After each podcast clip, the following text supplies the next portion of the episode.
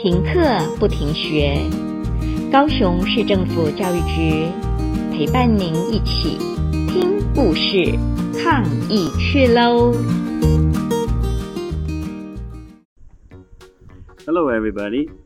My name is Josh, and I'm going to be talking about Jiaxian, my Tarorific hometown. This is a book that the people in Jiaxian wrote about their hometown. They wanted to tell everyone about Jiaxian. So let's start. To enter Jiaxian, people have to cross Jiaxian Bridge. Enter, enter means to go in. To enter Jiaxian, people have to cross Jiaxian Bridge.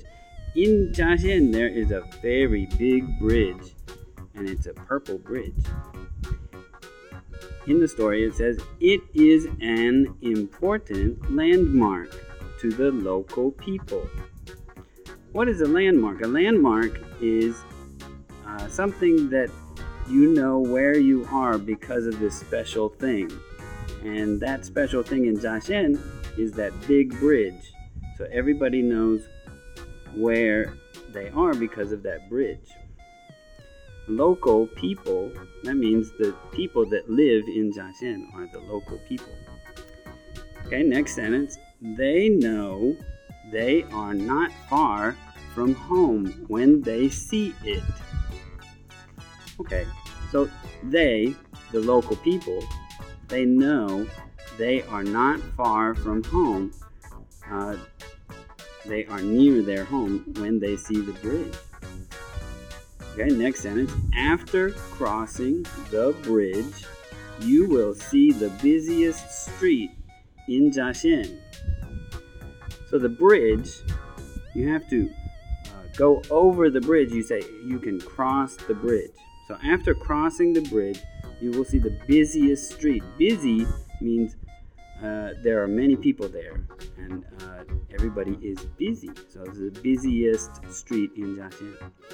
Next sentence There are many restaurants and shops.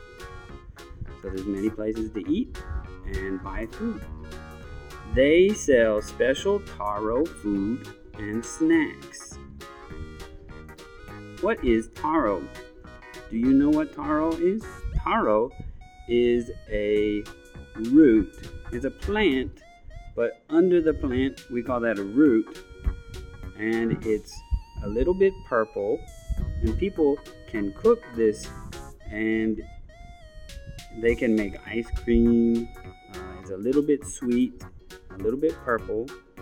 Some people like it, some people don't, but it is famous here in Jiaxian. So people make uh, many different kinds of food, including the ice cream. We'll talk about it more next time. Bye bye. 停课不停学，高雄市政府教育局陪伴您一起听故事、抗疫去喽！